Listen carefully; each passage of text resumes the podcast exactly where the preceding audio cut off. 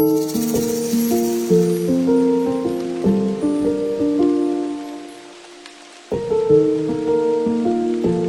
everyone, welcome to Morning English. This is Nora.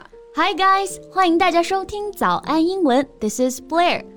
节目开始之前呢，先说一个小福利。每周三我们都会给粉丝免费送纸质版的英文原版书、英文原版杂志和早安周边。微信搜索“早安英文”，私信回复“抽奖”两个字，就可以参与我们的抽奖福利啦。很多奖品都是花钱都买不到的哟。对，这些奖品都是我们老师为大家精心挑选的，非常适合学习英语，而且你花钱也很难买到。坚持读完一本原版书、杂志，或者用好我们的周边，你的英语水平一定会再上一个台阶的。那么大家赶紧去公众号抽奖吧，祝你好运 ！Nora, do you have any good shows to recommend? 最近实在是剧荒了。well, have you watched the Korean show Squid Game? Squid Game 啊，鱿鱼游戏，对不对？最近经常听你们说啊，但是我自己没看过。Well, is it any good? Uh, I'd say it's pretty good, but it may not be the kind of show that you will like.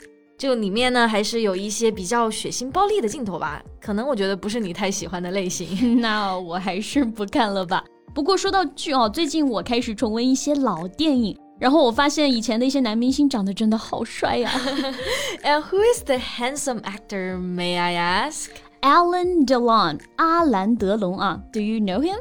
Well, I'm pretty sure that I've heard his name somewhere, but he must be like what, mm, a hundred years now? 也不至于那么老吧。阿兰德龙今年应该是八十多岁啊。后来呢，我也查了一些他的资料，发现年轻时候的他呢，完美的诠释了什么叫做帅是真的帅，但是渣也是真的渣。Wow. So how about we talk about him in today's podcast? OK，那今天呢，我们就跟大家一起聊一聊老牌帅哥阿兰德龙的故事吧。 我们今天的所有内容呢，都整理成了文字版的笔记，欢迎大家到微信搜索“早安英文”，私信回复“加油”两个字来领取我们的文字版笔记。早安英文双十一活动今天最后一天啦，还有没有抢到名额的同学吗？今天活动结束，课程就会涨价到两千九百八十元一年。这次活动啊，是早安英文成立以来力度最大的一次。六百八十八元买一年送一年，一千三百七十六元买两年送三年，平均下来呢，只需要两百七十五元一年。还有买五年送终身会员的特别活动。没错，除了直接一折呢，就可以学习我们每周更新的实用口语课程之外呢，我们还赠送二零二二年的全年直播，三百六十五天天天直播，也就是我 Blair 老师、Cecilia 老师、Summer 老师。天天都会给大家直播上课，还有学习群作业答疑呢，也是我们亲自来解答。过年也不放假，只要你愿意学。对，还有六千六百六十六份大礼抽奖啊，百分之百中奖！坚果投影仪、石头扫地机器人、戴森吸尘器、华为智能手表、大疆无人机、宝丽来限量联名款拍立得、Kindle 等等。嗯，那个宝丽来的联名限量款我也好心动，想自己买都没有货。好像已经被抽走一台了，真的好羡慕。对，礼物和一折课程都是六千六百六十六份，今天抢完我们就涨价啦！同学们可以微信搜索“早安英文”公众号，回复阿拉伯数字一一，就可以了解我们的会员课抢名额。大家可以抢完课程再来听节目哦，不要过了今天再来后悔，最后一天啦。Okay, so what's the first thing we need to know about him? Well, he's a French actor and businessman. He's known as one of Europe's most prominent actors and screen sex symbols from the 1960s and 1970s. 哇，难怪你觉得他非常的帅啊！那阿兰他是出生于法国，是着名的演员、商人，然后还被誉为是欧洲六七十年代最着名的演员之一，也是经典的荧幕性感象征啊。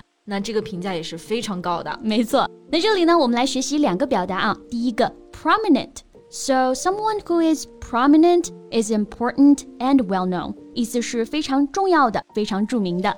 Exactly. So here is an example sentence. He played a prominent part in the campaign. 他在这次运动中发挥了重要作用。对，那第二个表达 sex symbol，我的声音有没有非常的性感呢？有有有，sex symbol。 yeah. So it's definitely sexy. A sex symbol is a famous person, especially an actor or a singer, who is considered by many people to be sexually attractive. 没错，sex symbol 我们就可以翻译为性感偶像啊，一般就是被很多的人追逐、很多人吹捧、长得非常漂亮的人。 That's right. 我刚刚就看完了他年轻时候的照片啊，绝对称得上是 sex symbol。一双湖蓝色的眼睛，仿佛要把我吸进去了。没错，所以说帅是真的帅，但是呢，他渣也是真的渣。嗯，Why do you say that? He had many girlfriends. Yes. Before he got famous, he had little money, so he had to spend time working as a waiter, a porter, a secretary, and a sales assistant. During his time, he became friends with uh, actress Brigitte Auber and joined her on a trip to the Cannes Film Festival, where his film career begins. 嗯，那大多数的明星成名之前都是没啥钱的嘛。像我们今天的这个主人公啊，他也是一样的。不过有幸的是，他遇到了人生中第一位贵人 Bridget。不过贝贝，你刚刚其实有讲到一个 Cannes Film Festival，这是哪个电影节啊？我一说它的中文，你一定知道了啊，就是我们熟知的 戛纳电影节。C A N N E S，因为是法语，所以发音呢就是 can，像英文的 can 这个单词。 Okay, good to know. But there's only one lady, and you said he had many girlfriends. Well, in 1959, DeLong was engaged to actress Romy, whom he met when they co-starred in the film Christine. During their relationship, he had an affair with German actress, singer, and model Nicole. 哇，好像听上去真的挺渣的啊！那在一九五九年啊，德龙和女演员 Romy 就订婚了。那订婚呢，这里有一个表达就是 be engaged to。 Yes. So if you say you're engaged with somebody, it means you have agreed to marry somebody. 意思呢就是订婚，它的名词形式是 engagement。比如我们说的订婚戒指就是 engagement ring。 Exactly。那在和 Romy 交往的期间啊， 德龙又与另外一位德国的女演员 Nicole 传了绯闻。那在这里呢，传绯闻有外遇，还有就是表示和某人有暧昧的关系，我们就可以用到 have an affair 来表达。 That's right. Well, in December 1963, Romy and DeLon decide to break the engagement. After she died in 1982, he confessed that Romy was the love of his life. And now he realized that she was the love of his life. And you're right, men are full of crap. 真的太渣了，对不对？德龙呢，在一九六三年跟未婚妻 Romy 解除了婚约。那在八二年 Romy 去世之后呢，德龙也是公开表示 Romy 是他的一生所爱。这个 confess 就表示承认、忏悔。 Yes, to confess here means to admit something that you feel ashamed or embarrassed about. 尤其是承认让你感觉到非常羞愧或者是尴尬的事情。对，人去世了才知道他是一生所爱，拥有的时候怎么就不知道珍惜呢？说他渣男，真是一点都没冤枉他。 So, based on the fact that he's indeed a player, I guess he still had many relationships after that, right? Well, you're right on this one.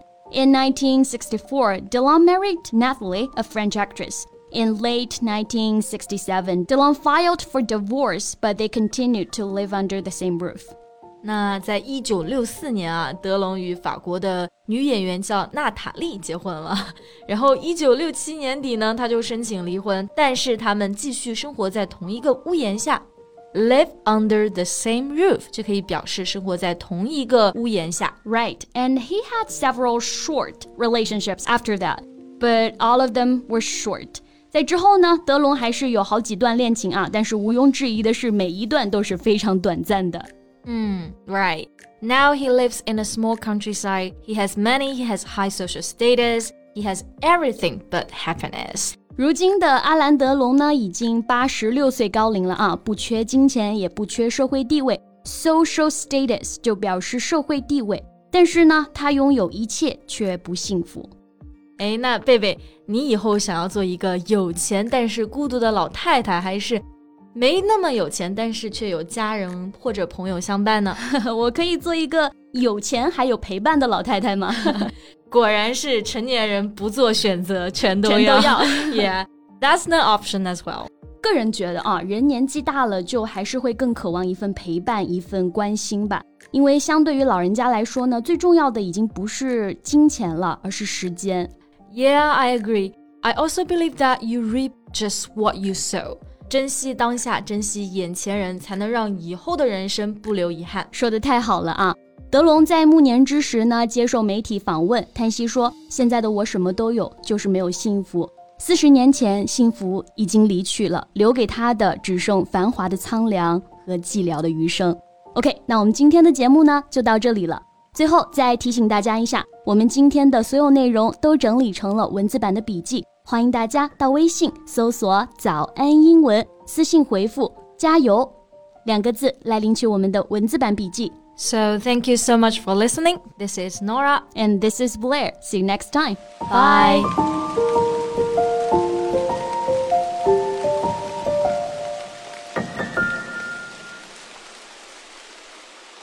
This podcast is from Morning English. 学口语就来早安英文。